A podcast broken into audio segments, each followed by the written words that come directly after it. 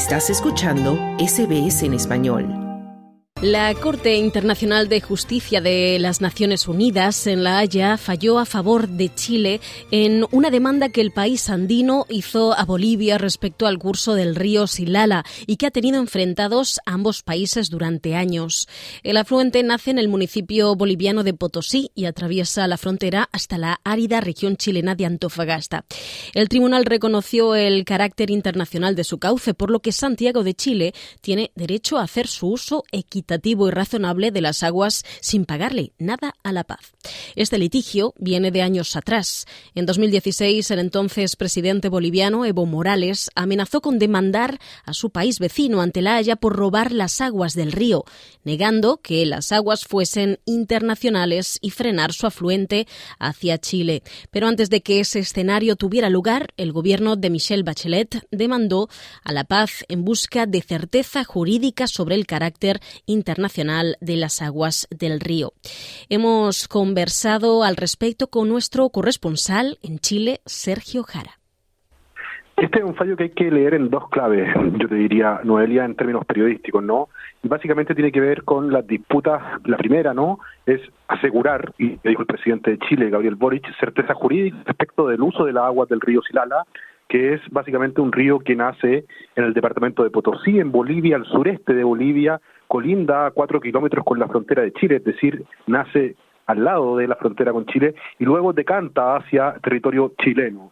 Este curso de, de agua no había certeza jurídica respecto, o la había, decía no eh, Chile antes de presentar esta demanda, pero Bolivia la controvertía y ahora sí la hay, dice el presidente Boric. Esa es una primera mirada, ¿no? Por así decirlo. La segunda tiene que ver con los conflictos que han arrastrado Chile y Bolivia desde hace muchos años, yo te diría desde la Guerra del Pacífico, ¿no? Varios siglos atrás, eh, y que decantan en este fallo de la Corte Internacional de Justicia de la Haya, en el último litigio que ha enfrentado Chile con Bolivia, de dos en las últimas dos décadas. Recuerda que eh, esto parte, yo te diría, en el primer gobierno de Michelle Bachelet con Evo Morales en 2006, cuando entre ambos mandatarios realizan acercamientos. Hay que eh, recordar que ellos respondían a una corriente política más o menos similar ligada al socialismo en Latinoamérica, por lo tanto establecen una eh, mesa de trabajo en torno a 13 puntos, toda una novedad, ya que durante más de un siglo las relaciones entre Chile y Bolivia siempre han estado muy tensas, de hecho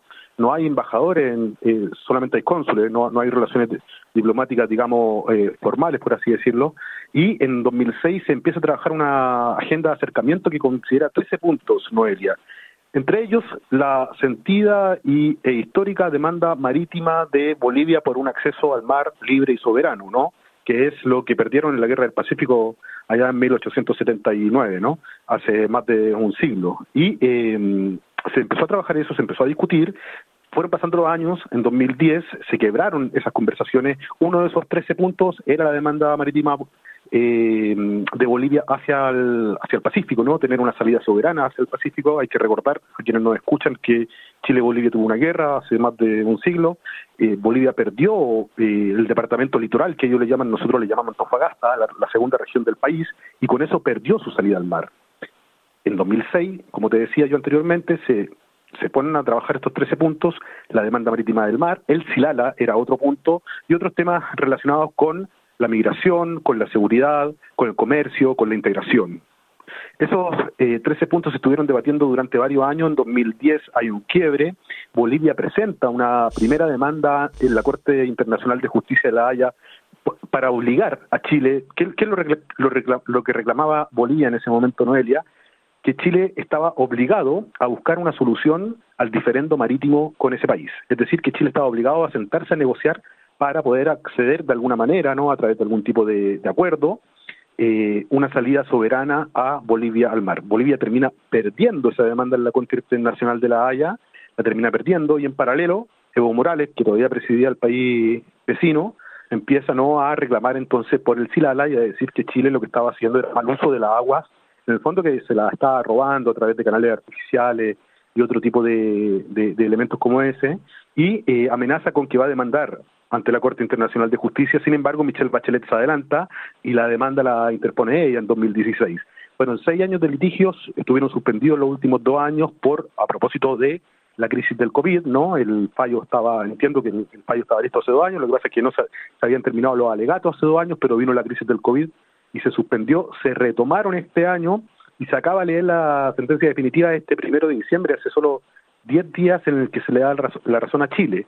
Básicamente, esta razón, Noelia, tiene que ver con que se declara el río Silala como un río de aguas internacionales, que nace en Bolivia y que decanta en Chile, pero es un río de aguas internacionales. Esa es la principal noticia eh, que genera este fallo y que va zanjando las disputas que hay entre Chile y Bolivia. Ya hay dos fallos claros entonces de la Haya. El primero, que Chile no está obligado, esto fue hace varios años, a negociar, a sentarse a negociar por una salida soberana para Bolivia al mar. Y el segundo es que el río Silala es un río internacional. Bueno, Sergio, Bolivia llegó a argumentar que canales construidos por una empresa británica en los años 20 incluso habrían que estaban mejorando el flujo y el, volumen de las aguas a territorio chileno y, y, por tanto, por ende, reclamaban esa soberanía, pero parece que en derecho internacional no existe esa distinción entre flujo natural y flujo artificial, lo que eh, sí ha sorprendido a algunos juristas o y diplomáticos chilenos es que que no había ninguna eh, plausibilidad jurídica en la petición de Bolivia, pero la Corte aún así aceptó la demanda, la demanda de Bolivia. con esta resolución, ¿cómo quedan ahora las, las relaciones entre Chile y Bolivia? Eh, mira, eh, todavía se está discutiendo mucho. En, Bolivia, eh, Chile ve esto como un éxito, ¿no? Un éxito porque entrega certeza jurídica de respecto de que el Silala es un río internacional y de que ambas partes, ambos países lo pueden aprovechar mutuamente, digamos, ¿no? En condiciones equilibradas, por así decirlo. No, no, es exactamente lo que dice el fallo, pero de una u otra forma eso es lo que plantea la, la jueza, no la presidenta del tribunal, Joan Donaue, eh, señala al respecto que no hay, no hay duda respecto a que el Silala es un curso de agua internacional. Las partes, es decir, los países también acuerdan que ambas tienen derecho al uso equitativo y razonable de las aguas del Silala según el derecho internacional. Es lo que te decía, parafraseándolo ¿no? recientemente, el presidente Boric, en ese sentido, para ir más o menos entendiendo cómo fue leído el fallo acá, señaló que Chile busca una certeza jurídica y la obtuvo. Chile buscaba una certeza jurídica y la obtuvo. Es un fallo sólido y fundamentado que hoy se manifiesta en una decisión que es favorable a lo que ha sostenido el Estado de Chile. En Bolivia, en cambio, las reacciones han sido diversas. El Estado boliviano, a través de su presidente Luis Arce, ha tratado de eh, dar un triunfo moral ¿no? al país. Sin embargo, la oposición parte también de cientistas políticos de Bolivia han entendido que es un fallo en contra, incluso algunos diputados han llegado a plantear alguna medida en el Congreso, como algún tipo de juicio de responsabilidad respecto de Evo Morales, porque fue él quien inició esta batalla jurídica internacional con Chile para poder eh, tener primero una salida soberana al mar y luego eh, ganar en torno a esta discusión del Silala. Por lo tanto, la discusión todavía tiene que decantar en Bolivia políticamente, pero en Chile se ha visto como un triunfo y se espera que se retomen, entonces por lo menos eso ha sido lo que han señalado distintos analistas políticos y también el oficialismo, el gobierno, ¿no? desde el Congreso, que se retome una agenda con Bolivia paso a paso, lentamente, de conversaciones como lo había hecho Bachelet con Evo Morales en, 2000, en 2006, con estos 13 puntos que yo había señalado anteriormente, pero sin amenazas, han dicho los políticos chilenos, y sin tampoco eh, futuros juicios, que es lo que tuvimos en los últimos 15, 20 años con Bolivia. En estos seis años de, litigios, eh, Chile ha, invertido mucho tiempo, intervinieron historiadores, juristas, eh, autoridades para defender los intereses nacionales. Pero, Sergio, ¿qué tiene este río? ¿Para qué se utilizan las aguas de Chile y por qué es tan importante para el país? Sí, bueno, hay que entender también en torno a la crisis climática que está viviendo el mundo, ¿no? Pero este es un río que aprovechan empresas chilenas en la explotación de distintos minerales. Sin ir más lejos, Codelco, que es la productora de cobre más grande del mundo y que es una minera estatal chilena, eh, tiene eh, derechos de aprovechamiento en torno a las aguas del río Silala. También hay sanitarias en el norte del país, sanitarias en Antofagasta, en este departamento del litoral, que antes se llamaba que era de Bolivia que después de la guerra del Pacífico lo pierden y pasa a ser la región de Antofagasta chilena, que también hacen eh, provecho de estas aguas para uso comercial, ¿no? entonces es un río relevante, las aguas, el recurso hídrico que de ahí emana también es relevante para la actividad comercial en el norte de Chile. Toma en cuenta que el norte de Chile es bastante árido, seco, cerca está el desierto de Atacama, el mar del mundo, por lo tanto estamos hablando de una zona que requiere del recurso hídrico y por lo tanto el Silala es fundamental para el desarrollo comercial también de, y habitacional, ¿no? humano de, de la zona, Noelia.